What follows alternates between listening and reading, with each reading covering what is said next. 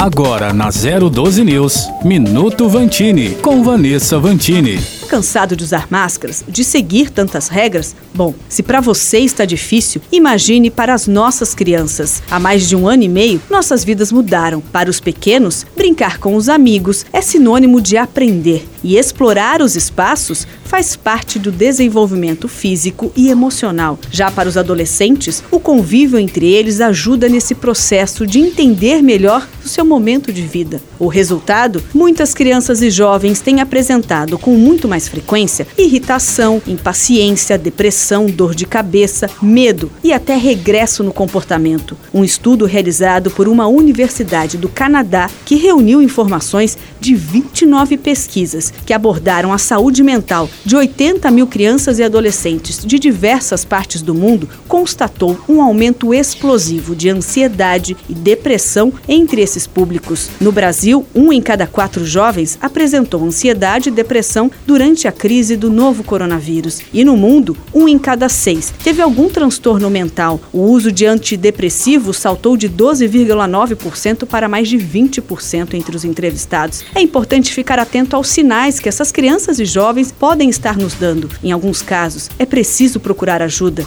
Vale ressaltar que algumas práticas no dia a dia podem contribuir muito. Primeiro, é preciso colocar a criançada para gastar energia. Reforçar o convívio entre pais e filhos sempre agrada. Uma brincadeira junto, uma partida de xadrez, jogo da memória, quebra-cabeça, uma sessão cinema. Que tal uma festa do pijama, um piquenique, apreciar o pôr do sol, subir na árvore ou soltar uma pipa? Atividades não faltam. Muitas vezes, uma simples, como a hora do abraço, já basta. Que tal abusar da criatividade então? Vanessa Vantini para 012 News.